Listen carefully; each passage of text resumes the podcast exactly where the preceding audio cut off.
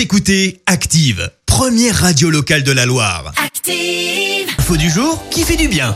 Voici l'info du jour qui fait du bien et ce matin, on s'intéresse à une initiative pour sauver les poules de l'abattoir. Et oui, c'est parfois le destin de certaines volailles. Après avoir passé plusieurs mois à pondre des œufs, eh bien, un Français Thomas a fondé une association Poules pour tous. Le but est simple, les poules âgées qui ont donc moins de rendement sont rachetées euh, pour qu'elles ne finissent pas à l'abattoir. Résultat, ils rachètent des cocottes de plus de 18 mois. Et oui, c'est à partir de cet âge-là qu'elles sont considérées euh, comme moins rentables. Mais tu vas me dire, il en fait quoi de toutes ces poules?